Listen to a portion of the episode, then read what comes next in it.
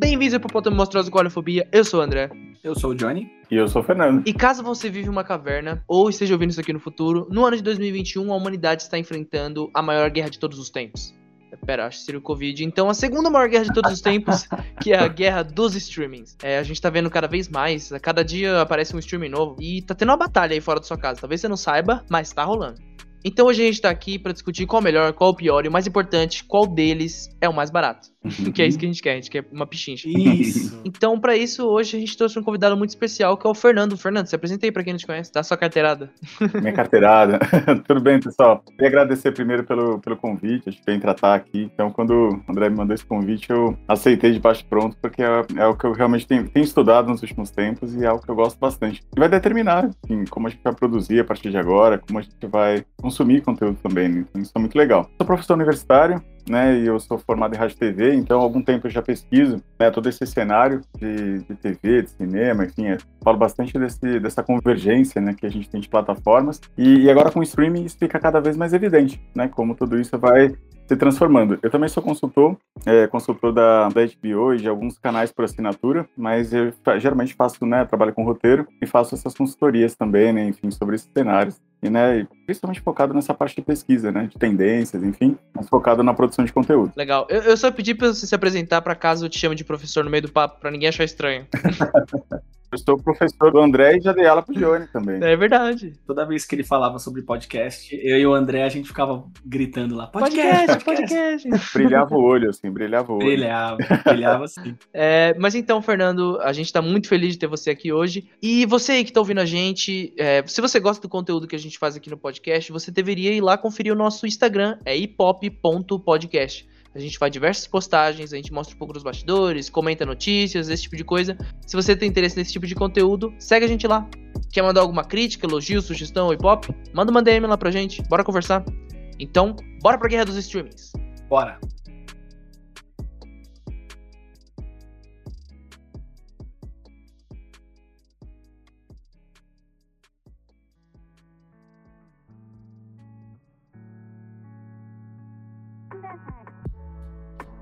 Então, gente, eu queria começar esse programa já dizendo que eu tinha vontade de fazer esse episódio há muito tempo, só que eu tava esperando a chegada de um jogador nessa guerra dos streams, como a gente gosta de chamar, que é a HBO Max. A HBO Max, para quem não viu, nesses últimos dias eles anunciaram o streaming deles chegando em 38 territórios da América Latina e do Caribe e anunciar os preços e qual, qual vai ser as estratégias deles. É, vocês acompanharam essa, todo essa, esse anúncio deles? Eu tenho acompanhado esse cenário bem de perto, porque a gente está percebendo, principalmente agora, né, nesse, né, depois que a pandemia começou, que o consumo de conteúdo também está mudando bastante, né? E, enfim, eu acho que não só né, a gente está discutindo isso, mas boa parte também das TVs, enfim, da, dessas plataformas está discutindo essas estratégias, porque realmente ele vai alterar todo esse cenário.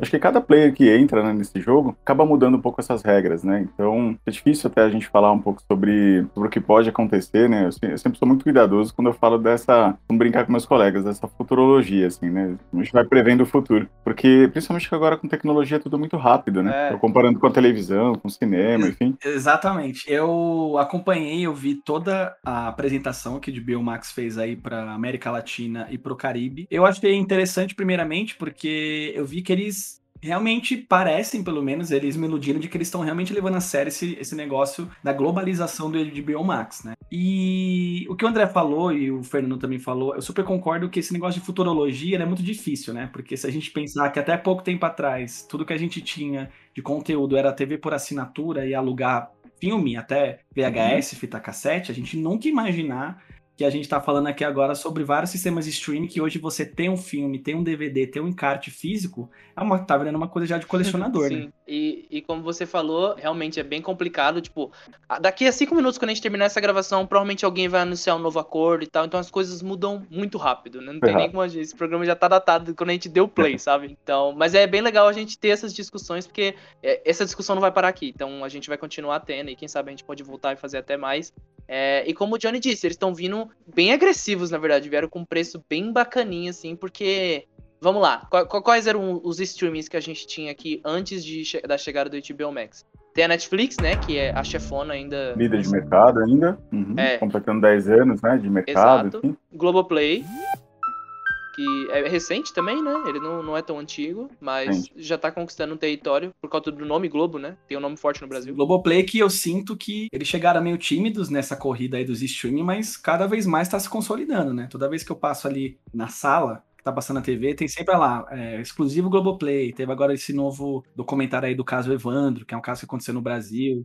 Tá. E veio lá do Projeto Humanos, que veio de um podcast. Então Olha você só. vê uhum. realmente a Globo realmente perceber que, ok, eu praticamente nado sozinho nesse oceano aqui da, da TV no Brasil, né? Ela é soberana, mas ela uhum. percebeu que ela precisa nadar em outros lugares aí também, né? Pular em outras piscinas aí e é um espaço de experimentação, né? A gente vê também que tem muita experimentação, programas, séries, né? Que eles colocam primeiro no Globoplay, na plataforma deles, de streaming, e depois eles colocam na, na TV aberta, né? Nessa programação linear. Isso aconteceu com várias séries, né? Programas também que eles têm estre... Né, estreado nos últimos tempos, e, e, isso tem sido bem importante, assim, enquanto estratégia, né? Parcerias que eles têm feito também, né? De trazer algumas séries também de fora para cá. Então, né? Acho que, se eu não me engano, do ano passado para cá, eles tiveram uma base de crescimento aí, algo em torno de 15%. 89, né? 89%? Não, acho que não. De assinantes? Em relação à base de assinantes? É. Olha, não vi, não vi esse número, André. Eu tava, eu, eu tinha visto, visto, o faturamento, que eles tinham aumentado algo em torno de 15%, mas eu não vi da base de assinantes. Eu vou, legal esse número, eu vou, vou dar uma olhada também. É, o que eu tinha pesquisado, assim, pode estar errado, não sei ainda, mas o que eu tinha visto era que o número de, é, de assinantes tinha crescido 89% em comparação ao ano passado. Uhum. E aí, talvez muito, muito por conta da pandemia, né? Porque a pandemia ah, né, restringiu os conteúdos que a gente tinha em outros lugares e tiveram que ir pros streams. E aí dá, dá pra ver que a Globoplay não tá poupando esforços. Né? É, a gente tá consumindo mais conteúdo também, né? Embora tudo isso esteja meio pulverizado, a gente está consumindo muita, muito conteúdo agora. Então, vale ficar de olho, porque realmente, assim, está crescendo, né? Está crescendo bastante, é uma plataforma importante. E eles já estão planejando essa expansão para fora também. Eles ainda querem chegar na Europa, pelo menos até ainda esse ano, pelo menos o que eu ouvi. Uhum. Então eles estão planejando, eles querem chegar em outros lugares. Então isso é bem interessante. Eu acho que o Fernando pode falar até com mais propriedade disso. Esse negócio de dar uma globalizada, a Globo já está acostumada, né? Com as novelas, com, com, os conteúdos originais que ela faz aqui para TV aberta. Então... Essa globalizada foi piadinha. e é que eu fiz inocentemente.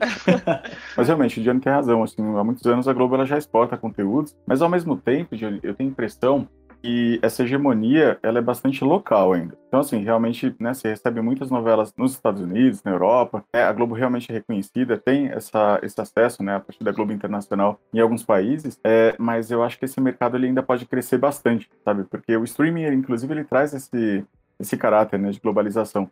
Né, porque geralmente agora se produz um, um, determinado conteúdo já pensando na exportação dele. Né? Era diferente um pouco até dessa forma de comercialização, quando você fazia uma novela, depois ia alguém, né, enfim, um, um, representante desse canal, negociar com outras TVs. Né? Hoje você tem Netflix que produz né, esses conteúdos, e aí você tem essa, essa exibição, enfim, a partir da, da empresa, né, e desses acordos locais também que acontecem, as produções locais que acontecem em cada país. Mas acho que é um mercado que pode crescer bastante também, por né? Que, por isso que a expansão deles é bem, pode resultar em números bem interessantes para eles, né? Sim, sim.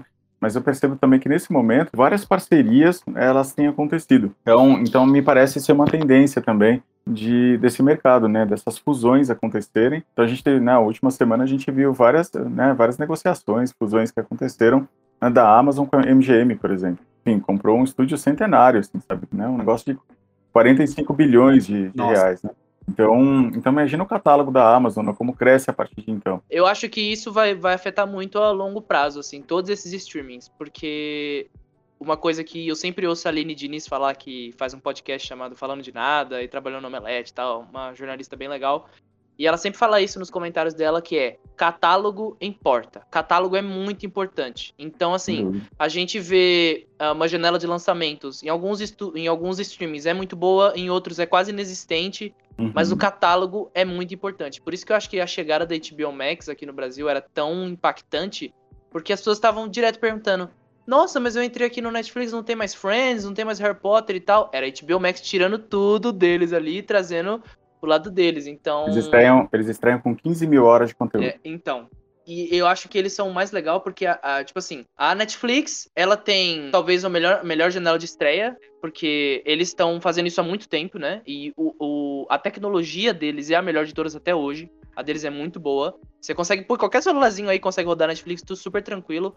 É, agora, do Prime Video, o catálogo deles já não é tão bom. O, o, eles têm até um, uma janela de lançamentos interessante, mas o catálogo deles. Por isso que a compra da MGM é interessante para eles. Porque é legado, Muito. sabe? Tem toda aquela história centenária, sabe? Aqueles filmes antigos, isso traz um certo público. A Disney tem um catálogo super incrível, foi fácil de vender, porque é infância, todo mundo foi lá assistir. Uhum. Mas a, a janela de estreia deles tá começando a engatar agora, sabe? Chegou aqui no Brasil praticamente sem nada. Estreou no Brasil só se baseando em catálogo, mas agora a gente tá vendo essas estreias chegando, finalmente acontecendo.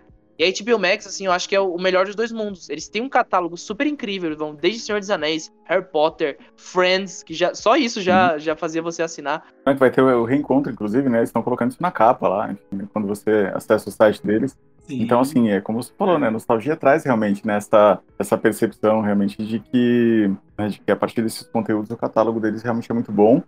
E, e a HBO ela já é conhecida pela qualidade dos produtos dela, né? Então isso também é um outro ponto que também chama muito atenção. Eles prezam, né, pela pela qualidade de qualquer produto, né? Os últimos uh, das séries que eu tenho acompanhado, que eu tenho feito revisões, uma, uma delas foi Chernobyl. Chernobyl é fantástica, né? Uma qualidade assim, Totalmente. impecável, é, impecável. Desde a época, né, Fernando? Antes de vir sistemas de streaming, quando eles eram só um... sempre foi um canal premium, né? Antes de você ter original Netflix, antes disso era original HBO. Quando tinha o série de HBO, Sim. você tinha séries como Soprano, Família Soprano, que é uma das séries mais incríveis que eu já assisti. Hoje nós temos Breaking Bad aí meu, Soprano veio bem antes. Ah. Deixou esse caminho. Uhum. É. The Wire, outra série da HBO. Tinha Oz uhum. também, né? Que é aquela série bem crua, assim, que são pessoas na prisão. Então, eu acho que isso acaba pesando bastante. E só voltando um pouco no que o André falou, esse negócio da tecnologia, né? Eu acho que hoje a Netflix, ela é o sistema de streaming que ele é o mais fácil e intuitivo de assistir.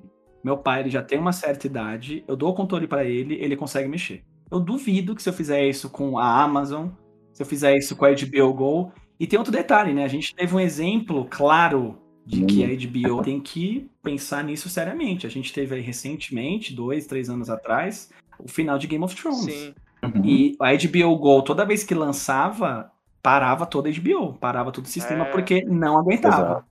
Nossa, a HBO Go, gente, meu Deus, que negócio zoado. Pelo, a melhor notícia disso tudo não é, não é que vai chegar o HBO, HBO Max. Go vai sair. É, que vai descontinuar a HBO Go, porque, pelo amor de Deus, que negócio Sim, ruim. É verdade. Então, assim, eu acho que a Netflix hoje ela tem essa liderança total de catálogo, de certa forma, porque. Catálogo não, estreia. Porque o uhum. catálogo deles está sendo esvaziado. Então, é, mas assim, eles têm muitos originais Netflix, né? Tem desde animação até documentário, até no, não sei o que. Mas eu acho uhum. que, para mim, a liderança uhum. dela total, e eu não vejo tão cedo alguma coisa chegando perto, é realmente na tecnologia, no, dentro do sistema de streaming mesmo, sabe? Até outro dia.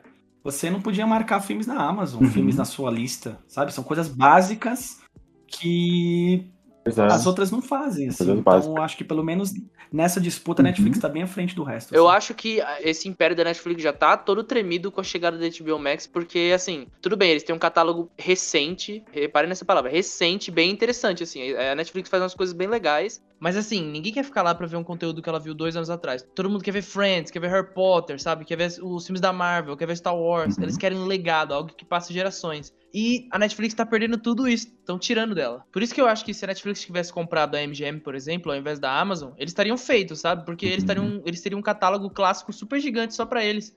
Mas não foi o que aconteceu. Uhum. E eu tenho observado isso, sabe? Parece que tá todo mundo fazendo aquisições, fazendo parcerias, e parece que a Netflix tá cada vez mais sozinha. É, tem uma coisa importante também que, que essas fusões, né, essas aquisições, ela, elas buscam, que é a propriedade intelectual, né? Porque assim, tem vários, né, vários conteúdos, né, que foram produzidos pela, pela MGM, né, filmes, filmes clássicos, eles podem, assim como a Disney faz, eles podem fazer também novas versões, né?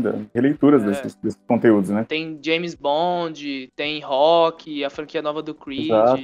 The uhum. Handmaid's Tale, Fargo, tem muita coisa. Você pode falar o que for sobre esses remakes da Disney, você pode gostar ou não, mas o que você não pode negar é que dá muito dinheiro, né? O Rei Leão fez mais é. um bilhão, vai ter a sequência, o Aladdin também fez muito dinheiro porque a gente está falando também de criação de novos públicos, né? Porque é, aqui em casa, pelo menos, a gente teve um, uma situação muito parecida, né, com isso que a gente está falando, né? Que, sei lá, desde criança, né, acompanho alguns filmes já que a, que a Disney produziu, e tinha alguns personagens que a minha filha não conhecia. Minha filha fez sete anos agora, né? Que ela não conhecia. E ela assistiu e ela adorou. Então, assim, olha, olha o novo público se formando aí, né? Então isso é muito estratégico também da, a partir da marca, né? Você não pode ser a Disney e começar a perceber que a nova geração não sabe quem é o Simba. É, imagina. Não sabe quem é o Aladdin. Uhum. Que é isso? Isso é uma. É. Você pode não ser fã, você pode não gostar, mas financeiramente é muito interessante. É, né? cara, não tem como negar. Nostalgia vende pra caramba. Muito.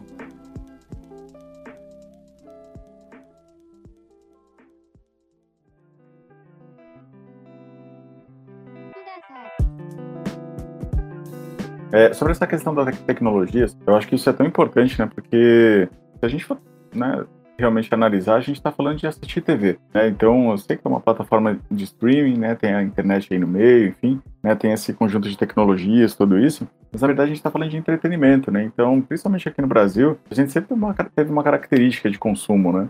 Principalmente pautado pela hegemonia da Globo, né? Enfim, tudo aquilo, consumo de novela, jornal, né? futebol, enfim, ou esporte, de uma maneira geral. Então a gente sempre teve uma forma de, também de assistir, né? Incluindo a família se reunindo ali na, na frente da TV e tal. E isso se alterou muito, né? Então essa questão tecnológica também da, né, da, da usabilidade, né, da, né, de como também realmente essa interface ela é amigável né, para o telespectador, isso é muito legal. Por exemplo, na, na TV aqui de casa, o controle remoto tem uma teclinha, né, que é a Netflix.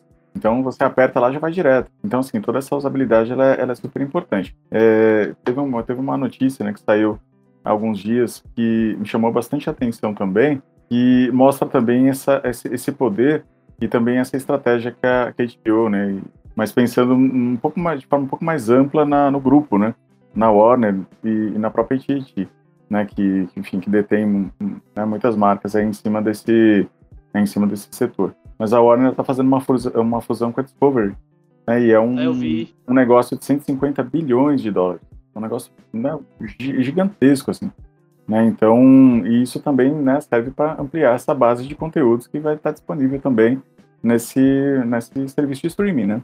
Então, o catálogo é Sim. é importante, né? Realmente, assim, você está vendo o movimento do mercado, né? A gente percebe o movimento do mercado, que essas fusões, elas têm acontecido, é, e mais também, né? Acho que a própria Netflix tem feito isso, né? Uma certa dificuldade, porque muitos dos acordos que ela tinha, ela tem perdido agora, porque essas empresas estão fazendo cada, cada qual aí a sua plataforma. Isso que o Fernando falou também é interessante, porque na própria apresentação do HBO Max, você via ali, não entre produtoras, né? Mas você via ali a Vivo, a Claro, o Mercado Livre, ah, então, assim, você vê que realmente são as empresas começando a ter que fazer parceria, porque o negócio de streaming veio para ficar, todo mundo percebeu isso. Quando a Disney Plus chegou aqui, o Mercado Livre já falou: ó, oh, quem tem, quem é nível 4 ganha 3 meses, ganha 4, ganha 5. Parece simples, mas aí você vai ver que o negócio vai se instalando quando você viu já está instalado. A, a, Disney não tinha chego aqui, já tinha parceria com o Mercado Livre consolidada. Então, parece que a HBO Max vai seguir esse caminho também.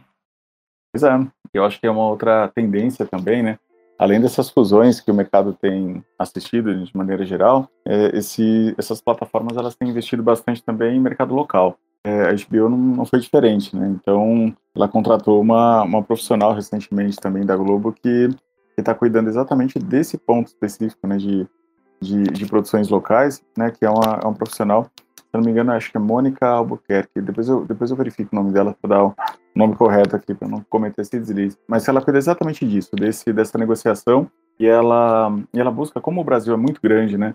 E, e, a gente tem muito talento aqui também, né? Embora a gente tenha esse polo de produção que fica aí, né, no eixo Rio-São Paulo, a gente tem né, situações de produções muito propícias, assim, relacionando aí cultura, folclore, como a gente viu na Netflix produzindo agora também conteúdo nacional, mas ela está responsável justamente por é, tanto buscar elenco, buscar diretores, né, buscar produtoras, fazer essas parcerias para que essa base também de produção local ela cresça é uma, é uma outra aposta da HBO. Olha que importante aí, tá vendo? Sim, eles chegaram falando, tipo, olha galera, vai ter conteúdo original de vocês também. Então, então deixou o pessoal bem tranquilo também, porque isso incentiva o mercado, né? Caramba, a HBO tá aqui, cara, eles produzem coisas de qualidade, vamos ficar esperto. A HBO, ele tá, tá com essa mentalidade já tem um tempo, se você parar pra pensar que nós temos Pico da Neblina, que é uma série local brasileira, que nós temos ninguém mais, ninguém menos que Fernando Meirelles, ali sendo cabeça do, da série e dirigindo alguns episódios também. Fernando Meirelles, o, o diretor do Cidade de Deus. Então, além de fazer uma coisa com uma qualidade alta, também traz pessoas com peso grande ali. Inclusive, Fernando, você trabalhou na, na HBO, né? Você fez uma série lá, não foi? É, eu, eu, fiz três. Fiz, fiz Magnífica 70, Magnífica 70 eu sempre é, fiz essa parte de pesquisa, né? Então, o Magnífica 70 é um produto bem legal, assim, que entrou em 2015 e a gente teve três temporadas também, fiz essa parte de pesquisa. E logo depois, né, a gente teve também, fiz outras também, como Santos Dumont. Então, tinha essa estratégia, né, das, das coparticipações ou das coproduções, né, dentro dessa canal. E também Pico da Neblina, que em um dos episódios também eu fiz a, fiz a revisão também do, do, do roteiro. E foi uma, um trabalho muito bem feito, né? São trabalhos realmente que prezam pela qualidade e foram experiências interessantes porque foram com três grandes players que a gente tem aqui, ou produtoras que a gente tem aqui no, no Brasil, né? Que é a Magnífica, é feita pela Conspiração, e Pico da Neblina é feito pela O2, né? Do Fernando Meirelles, e Santos Dumont foi feito pela Pindorama Filmes, né? Que é do Estevão Ciavata, né? que é foi o diretor da série também, né? Dono da produtora Pindorama Filmes, e ele é o esposo da Regina Casé. Então ele é um, documentarista e né, vai ter um documentário, aliás, muito interessante sobre o avô da Regina Casé, né, que foi um pioneiro do rádio, né, que o, o Ademar Casé. O avô da Regina Casé foi um pioneiro, assim, né, migrou para televisão depois, Caramba. enfim. Mas ele, ele dirige, é, ele dirige um, um, documentário sobre sobre o Ademar Casé, que é muito, muito legal. Recomendo. Que legal saber disso, Fernando. E uma das séries que eu vi aí, que eu até comentei antes, Pico da Neblina, eu amo essa série, ela tem um nível. É. Que legal. Eu amo legal. essa, eu gosto muito dessa série. Então fico muito feliz de saber que você fez parte. É claro que é bom, o Fernando participou, pô. É, gente, pô, tá louco? Imagina, imagina. Não, eu, sempre, eu, sempre, eu sempre comento que, é, enfim, esses produtos audiovisuais, nessas séries, elas sempre são feitas a várias mãos, assim, né? Enfim, né? Por tanta uma, gente. Uma né? pequena, é muita gente, né? Então, geralmente eu fico na, né, na parte de pesquisa, que é uma parte que eu gosto bastante. E, enfim, mas toda a parte de produção, direção, enfim. Tem, tem equipe, a gente costuma brincar, né? Que tem equipes que a gente. Eu sempre trabalhei aqui de São Paulo em muitas situações a gente nem conhece né, toda a equipe, né? Então, a gente tipo vê. Tantas unidades diferentes. Como é, né? é, como é descentralizada nesse né, tipo de produção que acontece, sobretudo agora, né? Nesse momento de pandemia também, que né, que todo mundo está em home office, as equipes estão reduzidas, né? Muita coisa deixou de ser produzida, né? Como eu falei, está em stand-by, né? Aguardando aí para essa retomada, né? Que já tem acontecido, né? Muito timidamente, mas todo mundo tomando cuidado ainda, né? é importante nesse Totalmente. momento. Mas vai, vai passar, vai passar e vai ter uma retomada. Vai passar. é o que eu sempre falo, assim, entretenimento é, é, é uma coisa que o ser humano precisa, né? Então, então a gente está tentando, né? A gente está tentando se reinventar, enfim, o mercado está discutindo tudo isso. É inerente ao ser humano, né? A gente precisa realmente do, entretenimento. Sim, eu acho que no meio da pandemia também, muitas pessoas se agarraram a isso para não enlouquecer. Você ficar é, sabendo no né? jornal, né? o escapismo, que não é só escapismo, né? Às vezes escapismo parece uma palavra pejorativa. É. Mas é você desligar um pouco do que está acontecendo ao seu redor e entrar num outro universo, entrar numa outra vertente, num outro ritmo. Nós tivemos aí o fenômeno Big Brother Brasil, que calhou de. Teve a pandemia, todo mundo estava em casa e os participantes da casa, tô falando especificamente de 2020, não sabiam da pandemia. Então, nossa, é uma situação meio show Exato. de Truman ali, é. que né, eles, tavam, eles eram dos seres humanos é. mais que estavam no lugar mais seguro do mundo, porque eles não tinham tido. Loucura, né? É, é, então, mas eu acho que essa volta do BBB tão grande, tão forte, eu acho que a pandemia ajudou um pouco, sabe? Todo mundo em casa, todo mundo querendo um entretenimento, todo mundo querendo participar da mesma conversa. E aí, nesse meio tempo também, teve um monte de série que saiu da Netflix, da Amazon, da é. Disney. Então, sim, isso sim. acabou distraindo um pouco a nossa cabeça que tá tão cheia, né? Sim, os números da Netflix foram mais do que bem durante toda essa pandemia e tal. Porque, igual você falou, uhum. as pessoas uhum. precisavam consumir alguma coisa. E, assim, igual a gente viu, na verdade, a pandemia intensificou muitos processos que estavam passando por essa mudança e tal. A gente tá vendo a intensificação da tecnologia em todas as áreas possíveis e a, veio a uhum. pandemia e deu um tapa na cara de todo mundo. Falou, vai mudar agora, não importa o que você quer. Exatamente. E, trouxe algumas coisas que ninguém imaginava. Quem imaginar que no ano de 2020, tipo, o BBB ia ser, sabe, o assunto mais comum. Tipo, todo mundo. O BBB cada vez mais ia caindo no esquecimento, sabe? A pandemia Exato. veio intensificou mais uma coisa que ninguém imaginava que ia ter, alguma lembrança, talvez. E, Fernando, falando num escopo um pouco mais pessoal, se não fosse a pandemia, eu não teria conhecido o André e talvez não teria te conhecido. É verdade. Porque meio que a grade é da fã, a grade da fã mudou muito. É verdade. E o André e mais algumas pessoas que eu conheci estavam no segundo semestre e eu estava no primeiro. Uhum. Por causa desse, desse jogo de cadeiras que todas as faculdades tiveram que fazer, a gente acabou estando uhum. na mesma sala ali. Então, para você ver, né? Tem coisas que acontecem e você fica meio sem entender, mas acontece. O universo conspira, meu amigo. O universo exatamente, conspira. exatamente. O universo conspira. É, eu tenho uma visão um pouco mais realista sobre tudo isso e eu acho que o Johnny vai gostar da minha citação. É, no final de Tenet, quando o cara está tudo conectado, aí ele fala, isso é o destino? Aí o outro personagem responde, eu chamo de outra coisa. Aí ele o quê? Realidade. Ah, tornou no Johnny arrepia. Ai, meu Deus.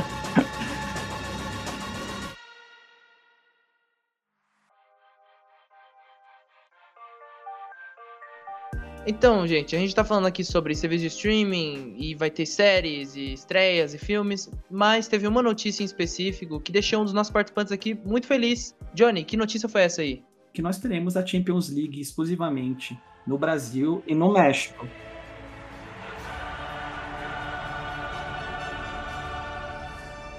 E cara, eu acho assim que é um produto tão inexplorado aqui no Brasil por, por esses sistemas de streaming, porque, ok, nós temos alguns documentários ali, outros aqui. Agora, você ter uma Champions League, que para quem não tá ligado, é aquele campeonato que pega todos os times da Europa, que é o campeonato mais importante de clubes do mundo, você tê-lo ali no catálogo, você poder assistir ao vivo, isso funcionando, né, Edbio? Você ter ao vivo, você poder assistir, eu acho que coloca um outro peso. Você pega outro tipo de público, você pega um público muito grande aqui no Brasil, que é público que gosta de futebol. Sim. Cara, uhum. foi muito inteligente a estratégia deles, pelo amor de Deus. Tipo assim, de novo, eu tô falando, eles vieram para derrubar a Netflix mesmo, porque com esse catálogo gigantesco, igual eu falei, Harry Potter, Senhor dos Anéis, Game of Thrones, Matrix, os, todos os filmes da DC, gente, a DC Comics tá lá, Friends, sabe, Cartoon Network, todos os desenhos estão lá, o eh, Champions League, conteúdos originais da HBO e HBO Max, mais os originais que vão ter na América Latina, era pra esse preço ficar absurdo, e veio por 28 uhum. reais. Complementando isso que você está falando, a Netflix sempre foi piada no Twitter porque não tinha todos os filmes do Harry Potter. A HBO vai ter desde o começo. Pra você ver como realmente o catálogo ele é importante, né? Durante muito tempo, uhum. Harry Potter é uma franquia que fez aí 20 anos, mas a galera quer ver, quer ter a opção de ver do 1 ao oitavo filme. Exato. E é uma coisa que a HBO já vai ter de cara. E só comentando uma coisa que o, que o Fernando falou, que eu acho que é super importante também, que eu acho que é super legal, que é essa coisa de ter um braço a mais. É claro que eles estão trabalhando com streaming, mas muitas empresas não se baseiam somente nisso. Então a gente tem o caso da Amazon, que por mais que tenha um serviço de streaming deles, eles são a Amazon, sabe? A maior tipo, empresa da Terra, praticamente. Então, hum. eles têm esse braço a mais gigantesco. Então tem a Disney, que tem uns parques de diversão. O Fernando falou aí da, da HBO Max aí com o negócio da Warner e, e o Discovery e tal, todo aquele negócio. Tem sempre um braço a mais. É, a, a, Apple TV mesmo, que faz. A gente, eu adoro a Apple TV. Quem me conhece sabe que eu sou beat deles nas séries, assim, eu tô adorando todas as séries que eles estão fazendo. É, e eles têm um braço a mais, que é a Apple, sabe? Eles não ganham dinheiro tanto pelo serviço de streaming, eles ganham serviço por vender cabo de, de iPhone, sei lá.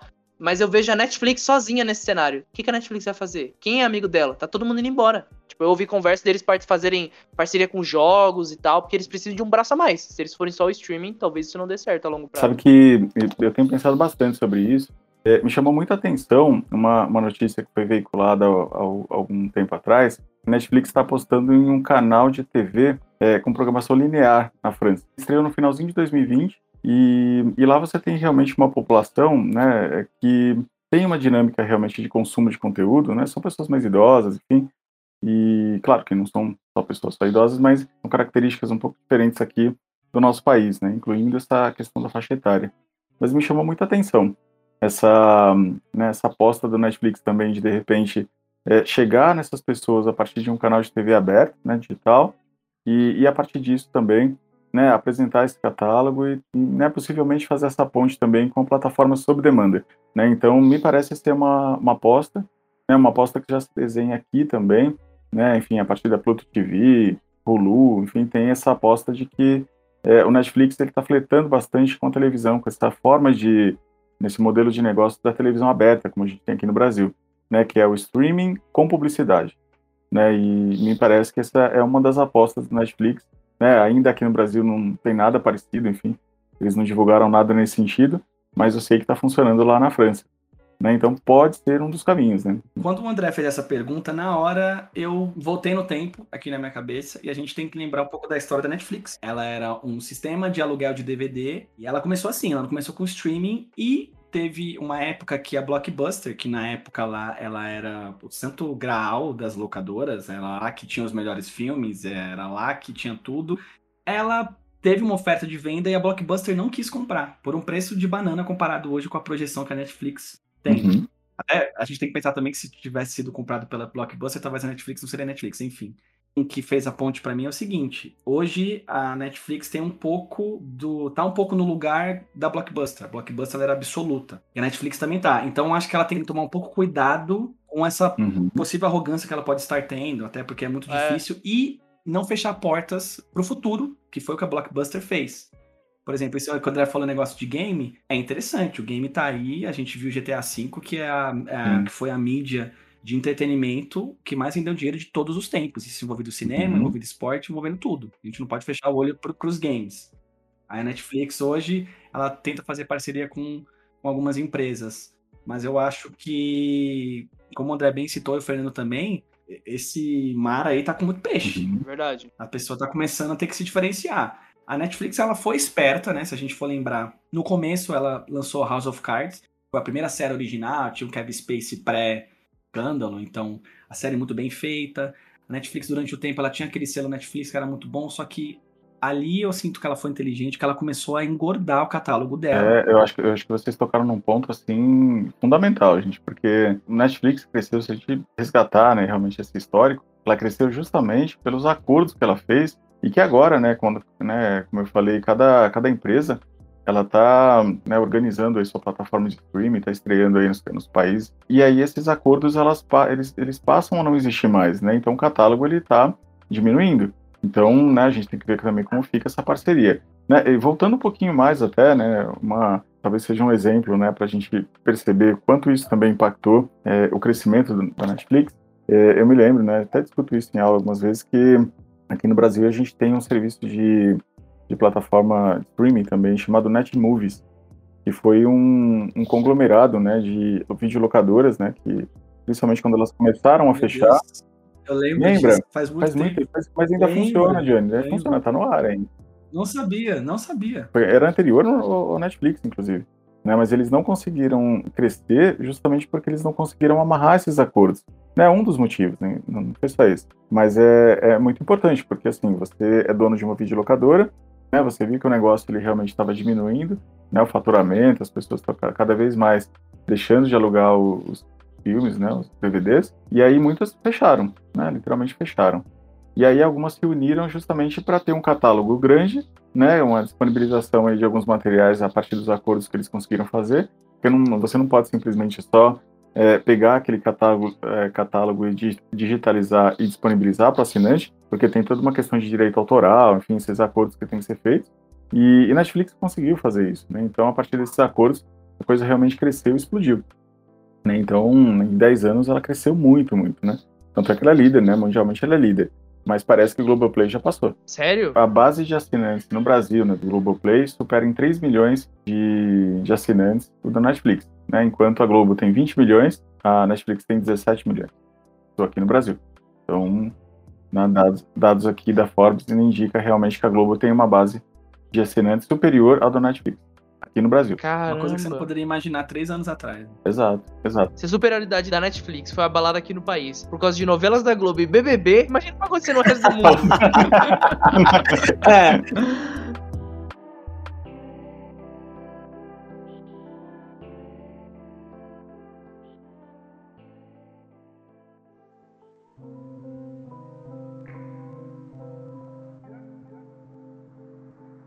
Gente tá falando bastante coisa interessante, mas a gente tá esquecendo uh, um, um, serviço de streaming aqui. Tudo bem, tem muitos serviços de streaming, a gente não tem como falar de todos. É, mas um que eu acho que é interessante a gente comentar que é o Paramount Plus. Que a propaganda deles era. Não somos só mais um serviço de streaming. Uhum. Desculpa, mas vocês só são mais um serviço de streaming. Ninguém vai assinar, ninguém se importa com vocês. Eu acho que não vai durar, tá? É minha perspectiva aqui. Eu não acho que sei lá, eu não tô vendo muito impacto assim na, na Paramount. Não sei, posso estar errado, mas sei lá. É. Eu não, não, vejo muito impacto deles. Nichado, né? É, parece muito é, nichado. Tipo, assim. Sei lá, eu não vejo esse apelo. E talvez se a Netflix fazer uma parceria com eles fosse uhum. interessante, mas eu não sei como tá lá fora. Aqui no Brasil eu sei que não parece tão interessante, mas lá fora talvez seja, não sei. É, e o Star Plus da Disney, né? Que vai ser todos os conteúdos da Fox. Para quem não lembra, a Disney comprou a Fox, né? Então eles já mudaram de nome, Star Plus. E vai chegar aqui no Brasil em, em, agosto. Então vai ser mais um streaming aí da Disney. Sim, a Disney vai fazer dois streamings. E aí, aqui, só aqui na, na América Latina, porque Uhum. nos Estados Unidos é um botãozinho. Tipo, você clica lá e você muda pro Star Plus. Eu acho muito idiota você ter que fazer dois streamings. Mas provavelmente eles vão lançar um combo aí. Assina os dois streamings. Dinheiro, né, velho? Dinheiro. A gente achava que a Disney ia chegar com todo o catálogo. Você ia poder assistir Uhum. as 35 temporadas do, do Simpsons no catálogo da Disney. Não. Vamos fazer mais um stream, vamos pegar mais dinheiro. Então, mas tipo, aqui no Brasil fazia um pouco de sentido isso, porque, tipo, lá nos Estados Unidos você pode fazer isso. É só um botão. Dentro da Disney você assiste, tipo, os conteúdos da Fox e tal. Mas como no Brasil a Fox fez esse nome, sabe, na televisão, tinha o próprio aplicativo, a Fox era alguma coisa, sabe? Porque nos Estados Unidos a Fox, se eu não me engano, é TV aberta, sabe? É tipo, ok, Fox, legal, faz esse conteúdo, mas whatever. Mas, tipo, aqui tinha esse nome, então eles decidiram, ah, vamos manter essa estrutura e ganhar mais um dinheirinho. Se a gente para pensar, bem inteligente a estratégia deles. Só que eu odeio isso porque, né, tem que assinar outro streaming. É, eles cresceram tanto que eles têm até o conglomerado Fox Sports. Sim. Então. eles realmente conseguiram criar pernas aqui no Brasil. E aí eles botaram esse nome ridículo, que é Star Plus, que confunde com um outro serviço de streaming que se chama Stars Que Play, boa. que é, veio de um canal americano que se chama Stars TV. Meu Deus, que nome ridículo. Quem tava nessa reunião e falou, hum, esse é um bom nome. É muito ruim.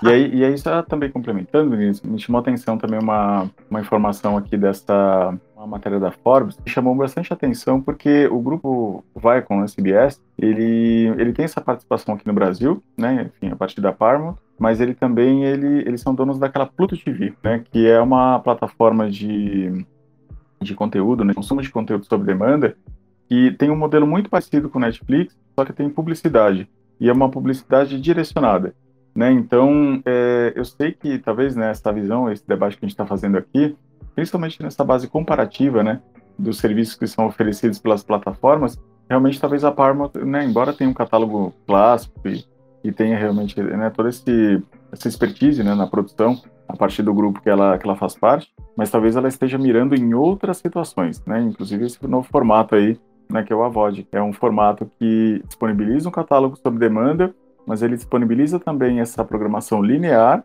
como a gente conhece hoje da TV aberta, mas sob demanda, né? Você pode acessar a partir da sua internet. E na Pluto TV, por exemplo, é gratuita, né? Então todo esse esse pagamento, digamos assim, né, esse fomento à produção, ela acontece a partir da publicidade. E como eu falei, é uma publicidade direcionada.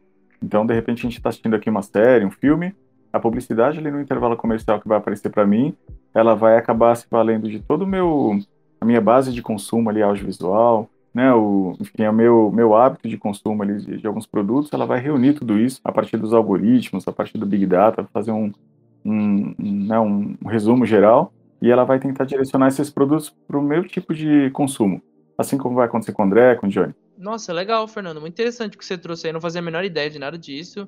E é bem inteligente da parte deles, né? Porque esses jogadores são muito grandes, então faz sentido eles terem outra alternativa. É, nesse mercado tem que ter estratégia, né? Porque, assim, é, oferecer o mesmo produto, né? Eu acho que é a pergunta de um milhão que foi feita aqui, né, gente? O que, que o Netflix vai fazer, né? Então, isso que eu ia falar. Porque é aquele negócio que a gente tá comentando aqui, que eu, que eu repito e que eu vou repetir continuo repetindo. Catálogo importa. Então, a Netflix aí, ela precisa de catálogo. Talvez alguma parceria, comprar alguma empresa que tem algum legado, sabe? Então, a compra da MGM, sabe? Poderia ser uma da Netflix, assim. Se a Netflix tiver algo assim, alguma coisa que traz esse público antigo, pode ser interessante para eles e ter um braço a mais, não depender só do streaming. Acho que essas duas coisas podem ser, podem salvar a Netflix de ser pega por, ser engolida por algum desses streamings. Então, se eles investirem em qualquer um desses caminhos, assim, acho que pode ser interessante para eles. Mas André, daqui a pouco não vai ter empresa para comprar. Putz. Porque a Disney tá comprando todo mundo. Sim, Aí cara. vem a Amazon e compra X. Meu, daqui a pouco não tem quem comprar. A Disney só tem a Marvel, Star Wars, tem a Fox. Uhum. Meu Deus do céu, só isso aí. É tudo monopólio. Vai sobrar uma empresa no final. No final de tudo isso, gente, daqui a 50 anos, menos até, vai ter uma empresa só que ela vai fazer um, um aplicativo que você pode acessar todos esses, todos esses streamings. Aí você aperta um botão, vai pra Netflix, aperta, vai ser Prime, aperta. vai ser isso. Vocês vão ver. Vai virar tudo uma locadora gigantesca. Aí viveremos no mundo de Wally, né? É, cara, é isso. Já previu o futuro aqui. Isso pode ter certeza que vai acontecer, galera. Tô falando. Mas é aquilo que eu comentei um pouco mais cedo, né? A Netflix hoje, ela tá sendo vítima do próprio sucesso. Uhum. Ela mostrou um mercado tão inédito e tão lucrativo para todas as empresas que todas as empresas começaram a querer surfar nessa onda, mas daqui a pouco a Netflix vai estar sozinha, como o André bem disse. Mas e aí? A gente viu aí que a Disney tem um poder muito grande de não só continuar existindo, como continuar existindo e existindo bem. Vai ter parque de Star Wars, tem o próprio parque da Disney, tem essas novas séries da Disney Plus que teve WandaVision, todo mundo só falava disso. Teve Falcão Cidade Invernal, todo mundo só falava é. disso. Daqui a é. pouco vem o Loki. Aí tem a Amazon, é. que a gente tem que lembrar uhum. que vai ter só a série do Senhor dos Anéis. Exato, que tá sendo provavelmente a maior série, a série mais Verdade. cara de todos os tempos. Sim, a mais cara. E a Netflix? É, a Netflix tá, tá com uma estratégia ainda de, tipo, de novo, a janela deles de estreias continua muito boa. Então eles têm uns nomes aí de chamar diretores famosos, sabe? Chamar esses né? nomes de peso. É, David Fincher, Zack Snyder, sabe?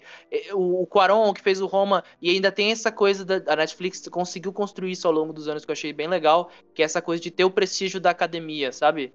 É, de, de, chegar lá no Oscar e mostrar hum, que consegue sim fazer filmes de qualidade. A, a, pandemia ajudou muito também, né, André? Sim, total, total. A gente até comentou no programa sobre o Oscar que eles estavam dominando praticamente todas as categorias. Mas assim, a Amazon e a Disney Plus já estavam lá também em pouco tempo de vida. Então, o que, que a Netflix vai fazer? Vamos ter que esperar para descobrir, porque, gente, acho que a gente chegou no nosso tempo aqui. E eu queria perguntar para vocês, antes da gente finalizar, qual serviço de streaming vocês vão assinar, ou vocês já assinam? Olha, eu assino, eu assino três atualmente. E muito pela questão da, da, da proximidade com o meu trabalho, enfim, eu, eu, faço questão de sempre estar antenado com o que está acontecendo, estreias, enfim. Eu até brinco com meus alunos, assim, que eu acabo perdendo muito tempo no catálogo, inclusive, né? Não só do Netflix, mas todos de outros. Nós, Fernando, todos nós. Quero ver, eu costumo brincar que eles deviam ah, lançar um pacote pra, só para quem consome catálogo, assim, né? Sim, né? Cara, Ler sinopse, só isso, né? Pra eu exato, exato. A gente realmente perde muito tempo ali, né? E, e, e atualmente tenho Globo, tenho a, a Amazon e tenho também Netflix. Boa. Johnny? Cara, hoje, pelo preço, eu pago a Amazon sem problema nenhum. E a Amazon, o André falou, catálogo vende. Eu só tenho a Amazon por causa de The Office, que lá tem The Office. E eu tô maratonando ultimamente. Só por esse motivo eu tenho. E não tem como não ter a Netflix, eu acho. Pelo catálogo, pelas coisas que elas acabam lançando. Sempre tem aquela série da Netflix que alguém acha, estoura e você fala, meu Deus, Tá, preciso ver. Sim. A Disney Plus que eu tenho, ela. Eu faço o seguinte: estreou WandaVision, eu assino, eu assisto, eu cancelo.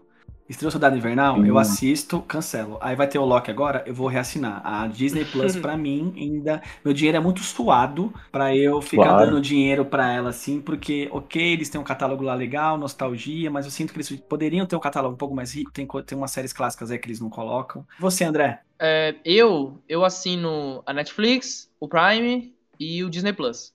Eu consumo de outros streamings, mas eu não assino nada. é, mas o HBO Max, cara, me deixou bem mexido, assim. Tipo, eu tô pensando em tirar uhum. algum desses, assim, e encaixar o HBO Max ali, porque para mim eles têm o melhor catálogo entendi, de todos. Entendi. Assim. E essa estratégia que o Johnny falou, né, de, de, assinar e depois cancelar, é algo que é muito frequente, assim, sabe? Que no, no HBO Go isso era muito comum também, inclusive quando tinha Game of Thrones, né? Embora não funcionasse direito, como vocês falaram. Sim. Tinha, tinha esse ponto realmente, né? As pessoas assinavam Aliás, tinha, um, né, tinha toda uma discussão sobre isso, porque as pessoas assinavam muitas vezes por causa do Game of Thrones, né? Então, era, era impressionante como crescia assim, a base de assinantes quando tinha esse produto no ar. E depois se cancelavam, né? Isso é, é, um, é um processo bem natural e que tem acontecido com outras, né? O mais interessante é que, assim, no momento que você faz esse cadastro, base também de, de dados que eles têm, né, de, desses consumidores, acaba aumentando, né? Então, esses players, eles vão brigar por esses assinantes. Então, é, é legal é, é, essa fala do Johnny, porque a gente, eu, eu tenho é, cadastro em quase todos, né? Porque eu também tenho essa estratégia, eu vou testando, eu vejo ali a usabilidade, vejo... E eles vão juntando esses nossos dados, né? Vão juntando aí, inclusive, né, o, a experiência que a gente tem naquele tempo, né? Que a gente consome alguns dados, enfim, o, o interesse que a gente vai deixando ali os rastros, né, enfim, digitais ali que eles vão mapeando. E alguma forma de trazer você de volta, né? Que é isso que importa, né? Volta aqui, assina de novo, vai rapidinho, uma série. Aí você sempre volta. E, e, e, tudo agora, a partir, a partir de agora, tem a impressão que tudo vai ser muito baseado nos dados, né? Então, né, se a gente assina um determinado conteúdo, é uma plataforma por determinado conteúdo, né? Seja para uma série específica, né, ou de repente mesmo para testar, né, é, eles já começam, né, a partir do, dos algoritmos, como eu falei, né, e esses dados, essa leitura muito rápida, acelerada de dados, eles conseguem também ter um panorama de consumo daquela região, daquele país, daquele continente, cada vez mais rápido, né, essa leitura tem sido feita. Então eles vão moldar também esse catálogo a partir dessas percepções, né. Então, eu acho que são, né, desdobramentos agora a partir de, né, desses dados que eu acho que eles estão de olho também, né, não só como montar esses catálogos, né, que vai ser cada vez mais difícil, né, essas parcerias aí, elas vão ser disputadas à unha, né, isso vai ser importante, e, e as produções locais também, né, e produções locais vão ser bastante estratégicas também, né, não só no país, mas também para fora, né, para exportar conteúdo, isso vai ser bastante importante. Certo, meninos?